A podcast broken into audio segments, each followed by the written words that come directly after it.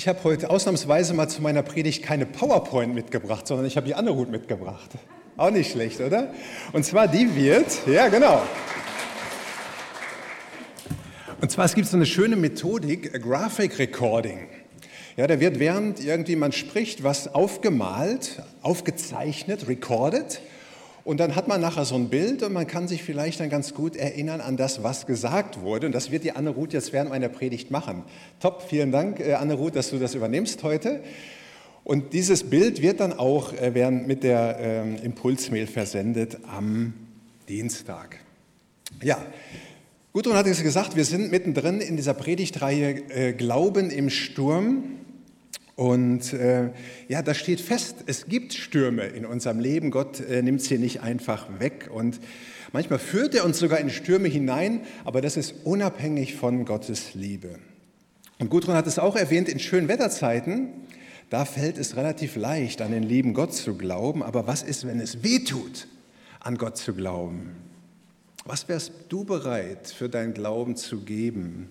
Geld, Ansehen, deine Freiheit? Gesundheit, vielleicht sogar dein Leben.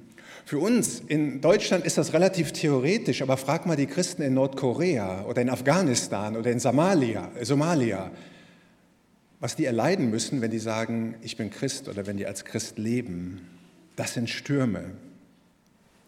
Und wir staunen uns heute ein Stück vom Daniel-Buch an und die Menschen dort 600 Jahre vor Christus, die haben auch so Stürme erlebt, weil die hatten einen Krieg verloren in Israel und die wurden deportiert in ein fremdes Land, nach Babylon.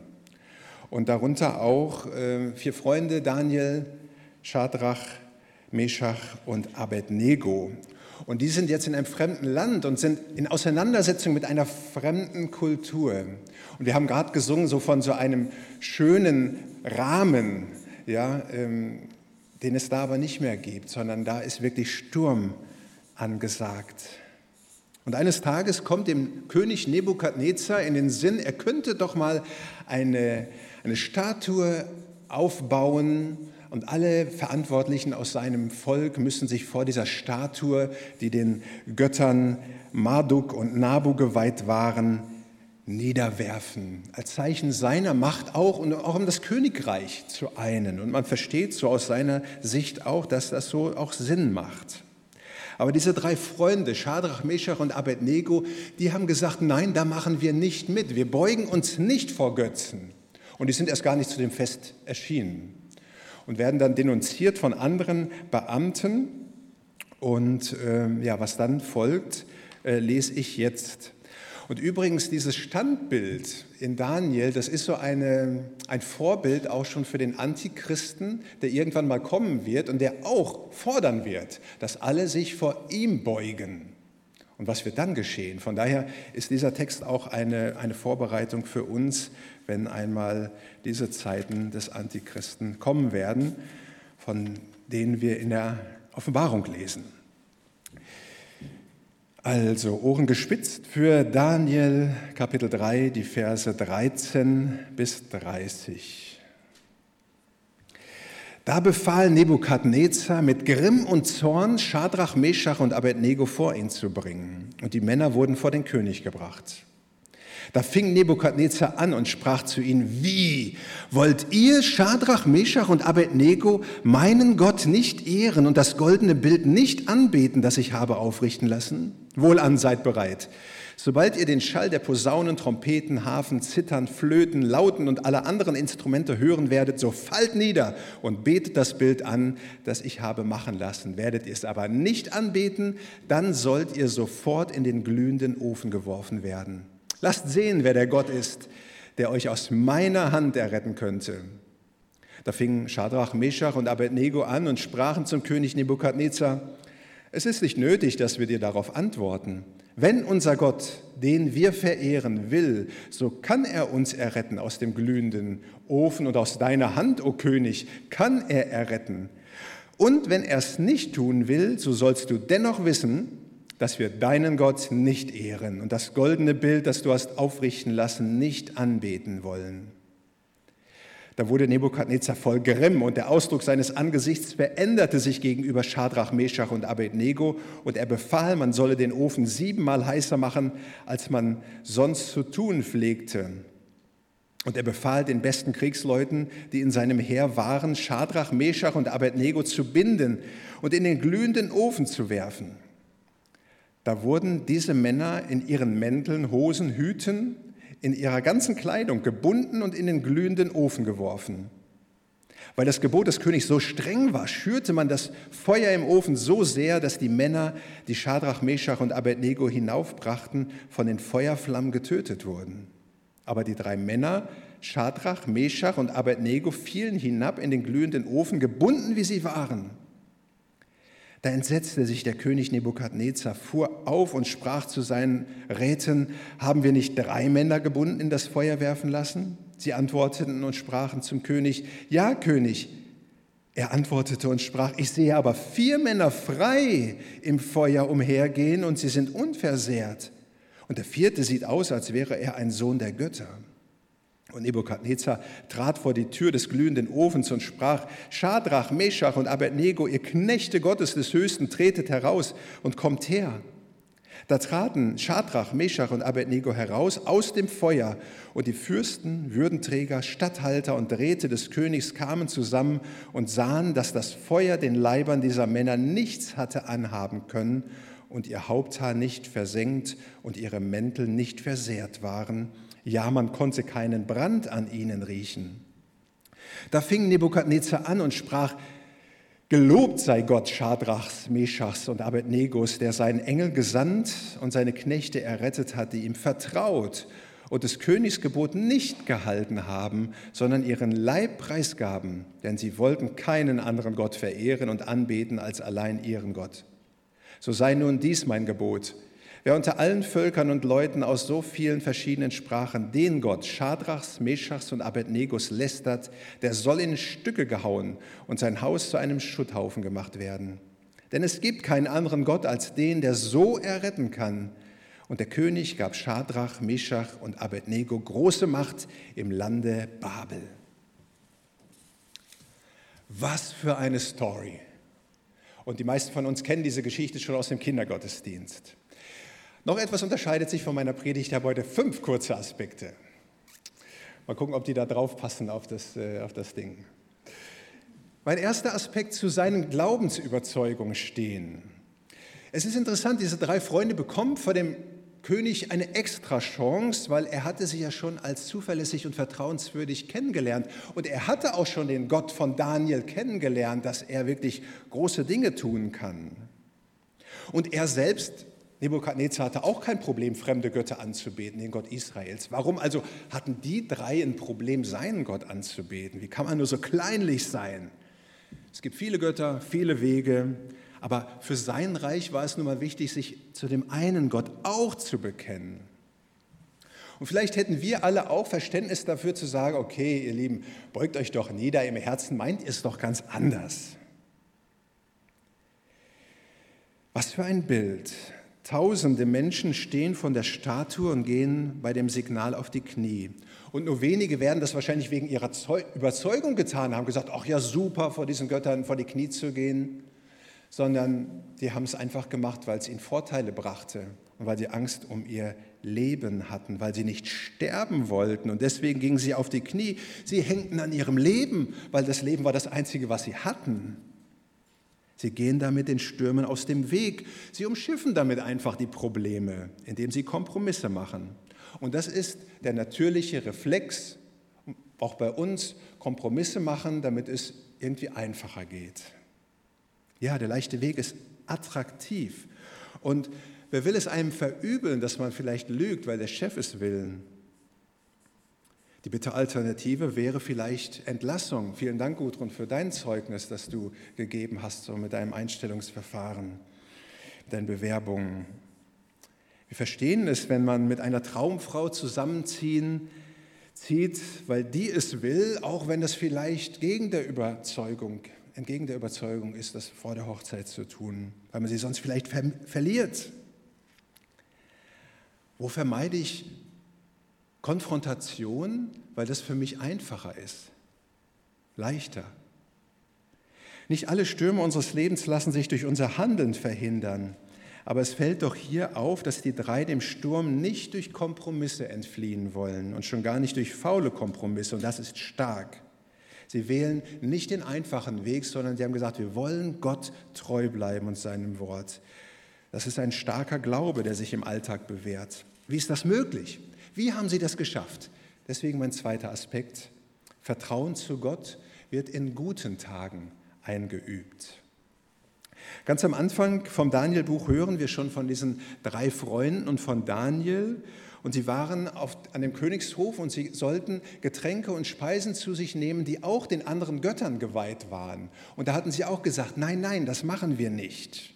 Und sie bitten den Hofbeamten nur Gemüse zu essen und dürfen und nur Wasser zu trinken. Und das hat eben nichts mit veganer Ernährung zu tun, sondern eben weil das Götzendienst war letztendlich, dieses Zeug zu essen. Sie wollten Gottes Gesetz gehorsam sein. Sehr, sehr erstaunlich für 13-jährige Teenager. So alt waren die nämlich ungefähr damals, als sie nach Babylon kamen. Aber sie vertrauten Gott in dieser Situation und ihr Vertrauen wurde belohnt. Ihre Treue zu Gott hat also schon eine Vorgeschichte. Und wahrscheinlich hatten sie auch schon vor ihrer Verschleppung nach Babylon eine Geschichte mit dem lebendigen Gott, dem Gott Israels, weil sie in ihren Familien gefestigt wurden in diesem Glauben an den Gott Jahwes.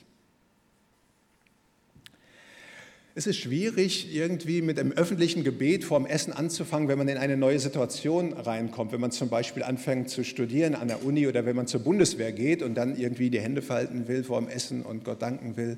Sondern es ist einfacher, wenn man das schon eingeübt hat, jahrelang, und dann einfach so natürlich weitermacht. Auch in kritischen Situationen, auch wenn das natürlich immer noch Mut bedarf.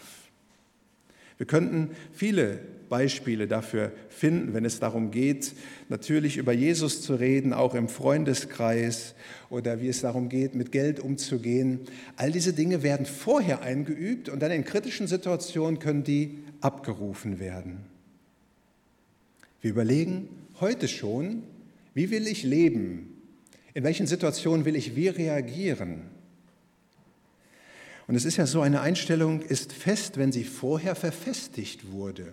Ein Baum zum Beispiel im Sturm kann nur dem Sturm aushalten, weil er immer schon mal vorher Wind gespürt hat und dadurch seine Wurzeln tief gesenkt hat. Das ist ein jahrelanger Prozess.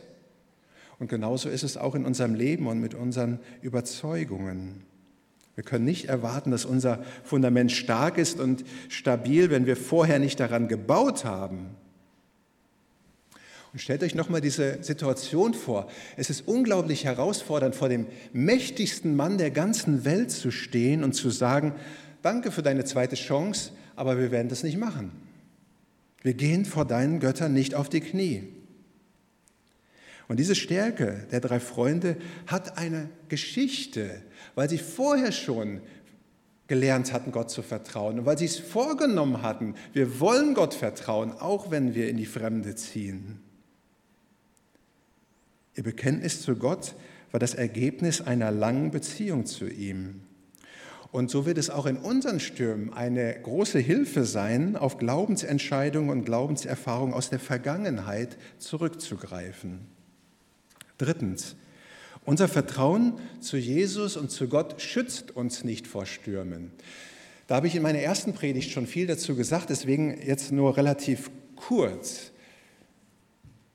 Manchmal denkt man ja als Nachfolgerin oder Nachfolger von Jesus, ja, Jesus bewahrt vor dem Sturm. Aber oft ist es so, dass Menschen, die Jesus folgen, gerade in einen Sturm hineinkommen. Und dazu gibt es unendlich viele Beispiele aus der Geschichte. Menschen, die auf einem Scheiterhaufen brannten im wahrsten Sinne des Wortes, weil sie Jesus vertrauten. Und da stellt sich die Frage, warum wir an Gott glauben überhaupt und uns ihm anvertraut haben. Sicher, manche haben es getan, weil sie sich von Gott Hilfe erwarteten und stellen dann die Frage, wie kann mir trotzdem Schlechtes passieren? Ich habe mich doch Gott anvertraut. Hat er nicht dafür zu sorgen, dass es mir gut geht? Eigentlich müsste er mir doch helfen, so wie es hilft, wenn mein Auto regelmäßig in die Inspektion geht und immer gutes Öl bekommt Oder so wie es hilft, eine gute Ernährung zu haben, wie kann ich dann trotzdem Krebs bekommen? Eigentlich müsste das doch helfen, aber es tut es nicht. Warum bekomme ich die schlimme Krankheit, obwohl ich an Gott glaube? Es ist eben eine falsche Vorstellung, dass Gott dafür sorgen müsste, uns vor Leid zu bewahren. Nein, Glaube ist keine Versicherung für ein leichtes Leben. Gott bewahrt nicht immer vor, Stürmen und das ist auch nicht seine Aufgabe, sondern Gott schenkt Leben das ist seine Aufgabe. Gott beseitigt auch nicht immer die Stürme in deinem Leben, auch wenn er es manchmal tut. Er tut es ja manchmal. Aber oft sind gerade die Zeiten des Sturmes die Zeiten, in der wir im Glauben und im Vertrauen zu Gott wachsen. In einem Lied heißt es, der Tiefpunkt ist der Treffpunkt mit dir. Und ich las in einem Bericht von einer Frau, die Brustkrebs hat, die schreibt, ein Gott, den ich mit meinem Verstand ergründen kann, wird immer nur die Projektion meines Verstandes, meiner Wünsche, meiner Hoffnung sein. Gott muss per Definition meinen Verstand übersteigen. An einen souveränen Gott zu glauben, hilft mir sehr in dieser Zeit. Ich finde Frieden, obwohl ich nicht verstehe, es mir anders wünsche. Ich erfahre die Freiheit, nicht verstehen zu müssen. Und doch, mein vierter Aspekt, wir glauben, dass Gott Wunder tun kann, aber wir sind nicht abhängig von den Wundern. Und ganz stark ist ja das, ähm, was die Freunde sagen zu dem König. Wenn unser Gott, in Vers 17, den wir verehren, will, so kann er uns erretten aus dem glühenden Ofen und aus deiner Hand, o oh König, kann er erretten. Und wenn er es nicht tun will, so sollst du dennoch wissen, dass wir deinen Gott nicht ehren und das goldene Bild, das du hast aufrichten lassen, nicht anbeten wollen. Gott kann erretten. Er kann vor dem Feuer bewahren, so wie er später dann Daniel vor dieser Löwengrube oder in der Löwengrube bewahrt. Er kann einen Gelähmten wieder zum Laufen bringen. Er kann einen Toten zum Leben erwecken. Er kann er kann einen Gehirntumor austrocknen wie eine Walnuss und Metastasen be beseitigen. Er kann einen Schutzengel schicken vor einem Unfall, dass man nach einem Crash gesund und munter aussteigt. Er kann. Wunder nennen wir das, etwas, was Menschen unmöglich ist. Die Freunde von Daniel wissen, die drei, Gott kann vor dem Feuer erretten. Er kann, das ist ihnen klar. Aber ob er es auch will in der Situation, überlassen wir seiner Souveränität und davon hängt ihr Vertrauen zu ihm nicht ab. Ob Gott einen Wunsch erfüllt oder nicht, davon hängt ihre Liebe zu ihm doch nicht ab. Sie wissen, Gott ist souverän und alles kann und wird zu seiner Verherrlichung dienen. Ihr Tod kann zur Verherrlichung dienen oder ihre Rettung und Bewahrung. Was ist, wenn Gott uns nicht vor Leid bewahrt? Wenn er nicht der liebe Gott ist? Wenn er der schweigende Gott ist, wenn er der Gott ist, der den Sturm nicht beruhigt und Schiffe untergehen lässt, der Krieg und Terror nicht beseitigt und den Tod nicht verhindert, der Petrus und Paulus und andere am Kreuz sterben lässt, der den Krebs siegen lässt, ist er dann nicht mehr Gott? Ist er dann nicht mehr dein Gott, mein Gott? Weil das nicht in meine Vorstellung passt? Die drei Freunde vertrauen ihrem Gott dennoch, so wie es Asaf in seinem 73. Psalm ausdrückt, und vielleicht kannten sie ihn auch. Vers 23 und 26. Dennoch bleibe ich stets an dir, denn du hältst mich bei meiner rechten Hand. Selbst im Ofen hältst du mich bei meiner rechten Hand. Wenn mir gleich Leib und Seele verschmachtet, wenn ich brenne, so bist du doch Gott, alle Zeit meines Herzens Trost und mein Teil. Und dieser dennoch Glaube der drei Freunde, der ist so beispielhaft für unsere Stürme. Und zu guter Letzt fünftens, Menschen, die mit Gott leben, sind Knechte Gottes ohne Ketten. Nebukadnezar explodiert, lesen wir in unserem Text. Sein Angesicht verfärbt sich, er, sein Puls geht auf 100, sein Blut kocht. So eine Dreistigkeit von den dreien Bengeln. Und der große Ziegel- und Erzofen wird auf über 1000 Grad Celsius angeheizt. Und die drei werden gefesselt in den Ofen geworfen. Aber sie sind nicht allein. Das ist das Erstaunliche. In einem, In diesem Feuersturm ist eine vierte Gestalt sichtbar, einer wie der Sohn der Götter, so wird das hier beschrieben, ein starker, eine Lichtgestalt. Ist es ein Engel? Ist es der lebendige Gott, der Engel des Herrn oder ist es Jesus vielleicht schon? Egal. Es ist einer an deren Seite, während sie im Feuer sind. Es ist einer an deiner Seite, während du im Feuer bist, während du im Sturm bist. Du sitzt da nicht alleine im Boot. Gott stellt sich an ihre Seite. Und in diesem Brennen, in dieser Hitze, in diesem Sturm schenkt er ihnen Freiheit. Es heißt im Text, ich sehe die vier Männer frei im Feuer umhergehen und sie sind unversehrt. Freiheit in dieser Situation, das ist stark. Freiheit, wenn es stürmt. Freiheit, wenn das Feuer lodert. Und sie kommen nicht einfach so rausgelaufen, sondern sie kommen erst gelaufen, als der König sie ruft. Und die Asbestanzüge sind unversehrt, ihre Haare nicht verkohlt, sie riechen nicht nach Rauch. Am Freitag hatten wir Feierabend hier, ich stand nur kurz daneben, ich roch total nach Rauch. An denen, die waren geschützt in einer Blase, gerade so, als wären sie nie im Feuerofen gewesen. Und Nebukadnezar nennt sie Knechte Gottes des Höchsten. Ja, genau das sind Nachfolgerinnen und Nachfolger von Jesu. Knechte Gottes des Höchsten bist du, wenn du an Jesus glaubst. Menschen, die ihrem Gott gehorsam sind, die sich vor ihm beugen und ihn fürchten, einfach weil er Gott ist und nicht weil das irdische Vorteile bringt. Gott hat die drei Freunde vor dem Tod bewahrt, hatte den Sturm über sie hinwegziehen lassen und seine Hand über sie gehalten. Aber Knechte und Mägde Gottes erleben nicht immer ein irdisches Happy End. Und das kann jeder von uns bezeugen. Da ist Tod und da ist Leid und da sind Schmerzen und da ist Gestrei. Siehe Stephanus, Paulus, Petrus oder unser Umfeld. Du kannst unzählige Beispiele nennen von Leid. Aber die vielen, die trotz ihres Glaubens nicht geheilt wurden, ja, was ist mit denen? Sie sind immer noch Knechte Gottes des Höchsten. Und sie bekommen ein himmlisches Happy End. Denn Knechte Gottes sind immer auch Kinder Gottes. Und die brauchen den Tod nicht zu fürchten, denn die Stricke des Todes, die reißen in zwei. Und im Hinblick auf diese ewige Kindschaft schreibt Paulus diese genialen Kapitel Römer 7 und Römer 8. Im Blick auf diese Kindschaft, nicht auf unser irdisches Leben. Römer 8, Vers 28, das eine aber wissen wir, wer Gott liebt, dem dient alles, aber auch wirklich alles zu seinem Heil. Denn dazu hat Gott sie selbst erwählt und berufen. Selbst Stürme, wie sie heißen mögen in deinem Leben, müssen zum Heil dienen. Und seinen Kindern gilt seine ganze Aufmerksamkeit und es gilt, was Jesus einmal gesagt hat, ich gebe ihnen das ewige Leben und sie werden nimmermehr umkommen und niemand wird sie aus meiner Hand reißen. Das gilt besonders für die Stürme des Lebens. Und an anderer Stelle sagt Jesus und blickt den Fokus darauf, dass es nicht um unser physisches Leben geht. Was Hilfe ist dem Menschen, wenn er die ganze Welt gewönne und nehme doch Schaden an seiner Seele?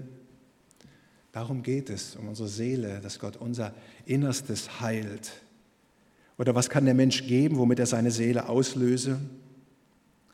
Es geht um eine lebendige Seele in allen Lagen und in alle Ewigkeit. Kinder Gottes leben ohne Ketten, irdische Sachen zu gewinnen oder krampfhaft an ihrem Leben festhalten zu müssen. Und dafür leben sie mit Jesus, der in den Stürmen unseres Lebens der Anker ist. Amen.